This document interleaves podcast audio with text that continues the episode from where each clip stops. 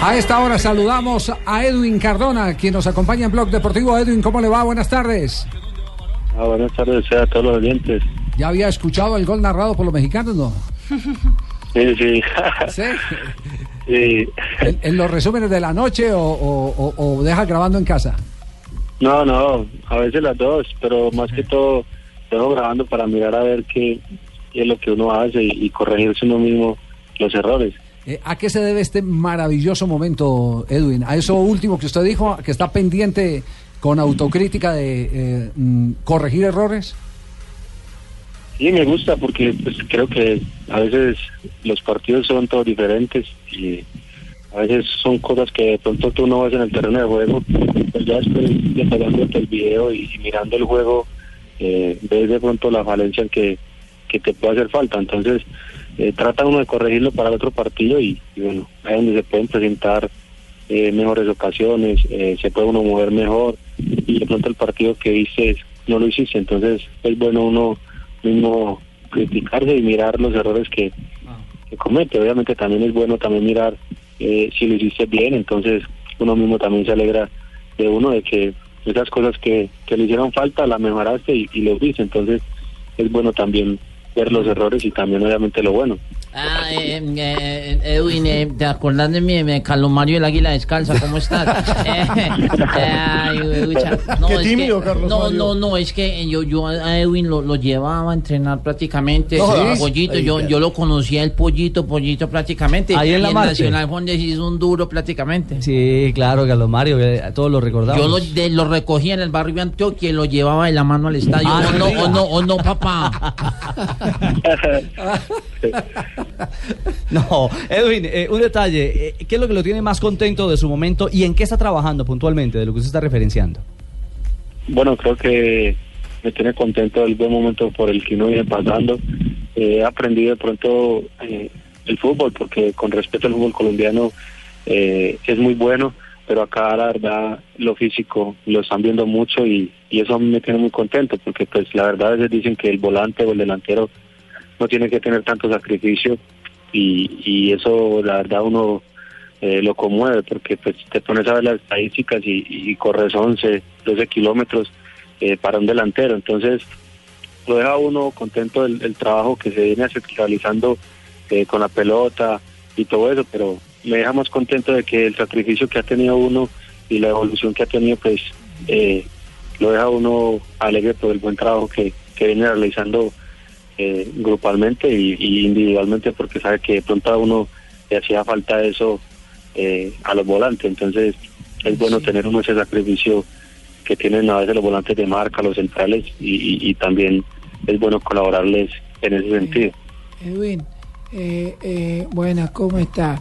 Eh, eh, está visto que el plan de trabajo No, no se ría, Edwin. el que te envié te está sirviendo, ¿eh? ¿Cómo, Eh, cómo así? ¿Usted que le mandaste plan de eh, trabajo? sí, Sí, yo, le mandé plan de trabajo y veo que lo está haciendo al pie de la ley. Para que esté más pulidito, más pulidito. Jota, Oiga, no, eh, hay un tema, Edwin, eh, que, que seguramente le ha dado mucho equilibrio. La- las hijas, Ana María y, y María Ángel, creo que han sido el punto eh, eh, donde usted prácticamente ha, brillado. A partir de ahí, de la, del equilibrio familiar, ha empezado a brillar para el fútbol. Yo le doy gracias a Dios porque eh, la familia que me tocó, eh, desde mi, pap- de mis padres, de, de todo, pues siempre han estado conmigo. Ahorita, gracias a Dios, tengo mi, mi familia formada con mi esposa, con mis hijos. Pero la verdad creo que han sido el motor eh, fundamental para mí, porque pues ahorita uno como jugador pues empieza y sueña, obviamente, pero ahorita ya tenés algo por quien más eh, luchar, sabes de que tenés algo presente, tenés todo por delante y, bueno, uno ver a sus hijos y de pronto la oportunidad que no nos tocó a nosotros eh, o a mí, primordialmente con mis padres y todo y todo lo que de pronto sufrí. Entonces, al verlos a ellos, pues siempre trato de dejarlo todo por ellos, de, de entregarme por ellos, de verlos bien, de que tengan una buena educación, de que, de que sean pelados de bien. Y, y eso de pronto a uno lo conmueve siempre y, y la verdad, la familia para mí ahorita no la cambio por nada del mundo y le doy gracias a Dios. Siempre lo voy a agradecer por haberme tocado estos maravillosos hijos y esta hermosa familia. Eh, eh, Edwin, te habla ja, ja, ja, ja, de- de- ha- el, el 10 del Real Ma- Madrid. Eh, quería eh, felicitarte por, por todo lo que estás logrando y me, me parece fe- fe- fe- muy bueno lo que estás haciendo. Y quiero, quiero decirte que, que, que deje- dejes de jugar tanto porque no quiero perder la ti- titu- titularidad. No, ya en serio, Edwin, hablando precisamente de Selección Colombia y de esa posibilidad que viene ahora frente a Bolivia y frente a Ecuador, ¿usted cómo lo ve? ¿Hay para armar dos equipos, uno para la altura y uno para jugar en Barranquilla? ¿O usted cree que con la base que tenemos, en la cual por supuesto usted es fundamental, se está para pelear en los dos frentes? Sí, creo que tenemos una gran selección, la verdad, eh, feliz de representar mi país, eh, confío mucho en mi selección, sé lo que podemos dar y, y- y sé lo que lo que se nos viene, entonces eh, creo que esos dos partidos van a ser eh, fundamental para nosotros, pero sé y confío en la calidad que, que tenemos. Y bueno, creo que de pronto eso no lo digo yo, eh, el profe tomará la decisión eh, cómo va a iniciar de pronto el partido en Bolivia, cómo va a ser en, en Barranquilla, creo que van a ser juegos diferentes, entonces nada, creo que tenemos muy buen equipo para competir en los dos en los dos partidos, sé que podemos sacar una gran victoria, sabemos por lo que está pasando Ecuador, sabemos Bolivia como es de fuerte en La Paz, entonces eh, es de, trabajar, eh, cuando estemos allá de pronto ya mirará el profe cómo eh, tomará la decisión de quién es, esté mejor en, ese momento y, bueno, ahí mirará uno, pero la verdad confío mucho en mi selección y sé que podemos dar un buen golpe eh, para lo que queremos nosotros que es ir al Mundial. Eh, Edwin, eh, te habla Juan Manuel de Casa de Narillo. ¿Cómo estás? Eh, no eh, le, no le volate que de pronto le pasa como a un jugador No, de fútbol usted- que lo llamaban y imita- le imitaban la voz de un personaje y después cuando el personaje de verdad lo llamó que era el presidente del club, le creía. dijo, come mi... No, pero No mames, más me gallo, imagino- eh, Edwin, eh, como sabes, estamos eh, buscando acuerdos con la guerrilla de la FARC. ¿Cómo te sientes para jugar en La Paz? No, no, no. ¿Sí o no?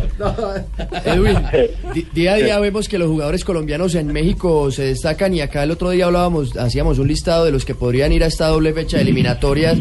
¿Usted cree que el profesor Peckerman debería mirar más para, para esa liga, convocar jugadores que últimamente no han estado en selección?